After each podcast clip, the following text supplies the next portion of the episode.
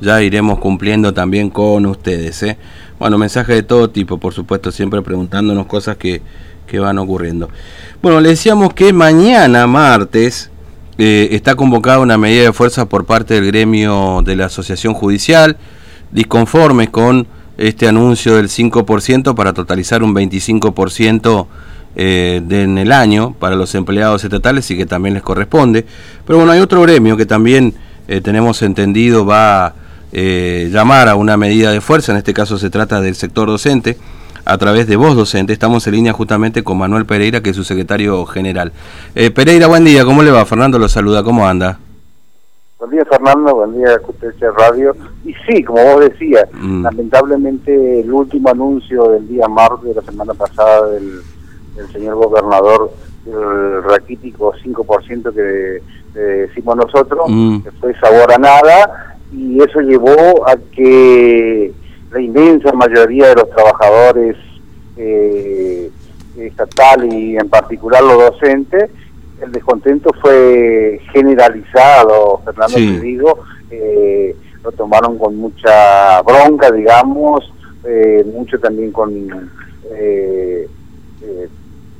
la impotencia que tenían, no podían creer mm. lo que el anuncio del gobernador y sobre todo con el lamentablemente con el 90% de los gremios eh, apoyando con beneplácito ese anuncio. Es por eso que nosotros hemos realizado una asamblea la semana pasada por Zoom, el día miércoles y jueves, donde se decidió convocar un paro de 24 horas para mañana sin mm. concurrencia a las aulas y sin actividades del hogar.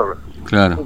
Para todos los niveles y modalidades de la educación. Mm. Eh, nosotros decimos que esta medida es es, eh, es el resultado de la crítica salarial que estamos sufriendo todos los trabajadores de la provincia.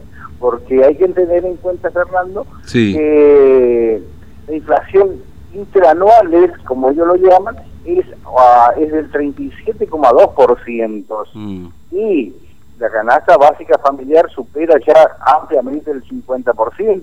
Por lo tanto, la pérdida del poder adquisitivo se nota mucho eh, en los bolsillos de nuestros afiliados y de los trabajadores en particular, porque nosotros somos los que vamos a los supermercados y sabemos los precios constantemente aumentan mm. y eso nos llevó a que tan aparte somos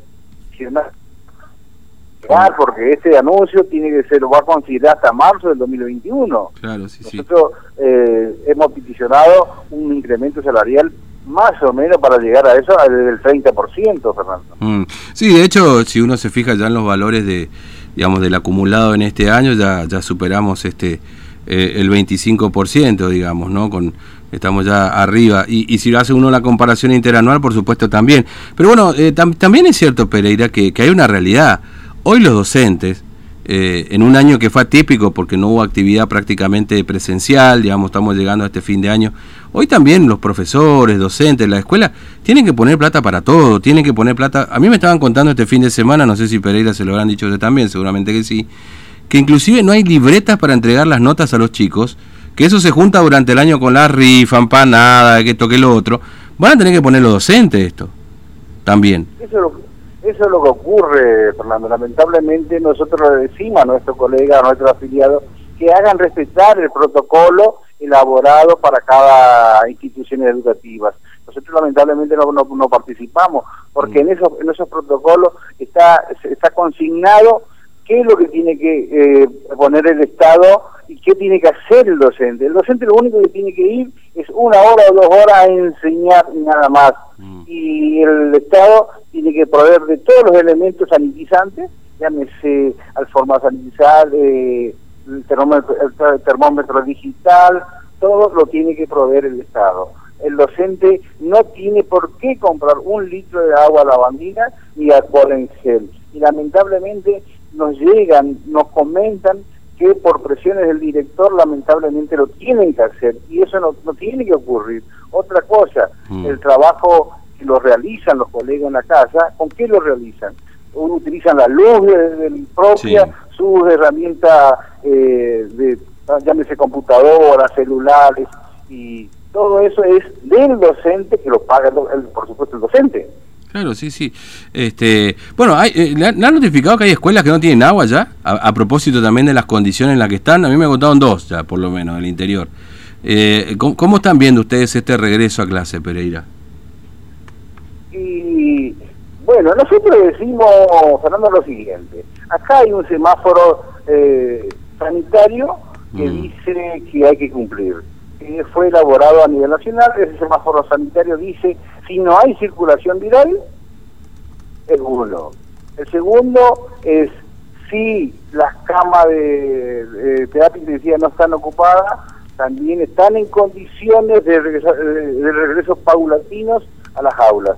Por supuesto, acá en la provincia, eh, a través del compromiso del señor gobernador, donde le ofrecieron plata, aceptó el regreso de la escuela de zonas rurales.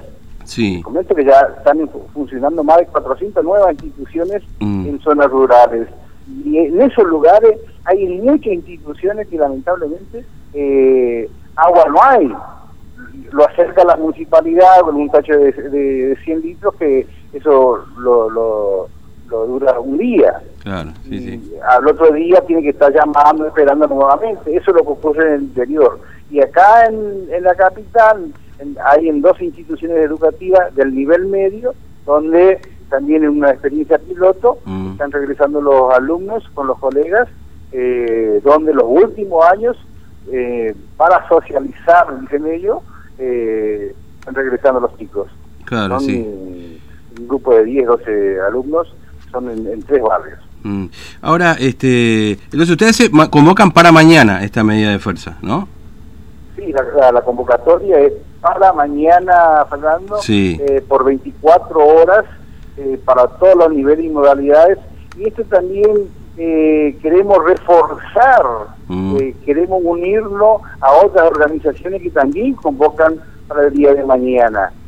Por supuesto que de acuerdo al análisis que vamos a hacer, nosotros seguramente, eh, esta es una de las primeras acciones, seguramente las próximas acciones seguramente vamos a tener que ganar las calles y para eso vamos a tener que hablar con otras organizaciones para que conjuntamente realicemos estas acciones a seguir. Claro, entiendo. Bueno, Pereira, gracias, es eh, muy amable, que tenga buen día. No, no, bueno, Fernando, muy buenos días. Un abrazo, hasta luego. Bueno, Manuel Pereira, secretario general de Voz Docente, confirmando bueno, que mañana convocan a una medida de fuerza. Y como les contaba más temprano, este fin de semana me estaban diciendo, mira, este año fue un año, por supuesto, en lo que no hubo asistencia a muchos establecimientos educativos, sino hasta hace un par de meses, ¿no? Y menos que eso también. Entonces, ¿qué pasa? En un año normal,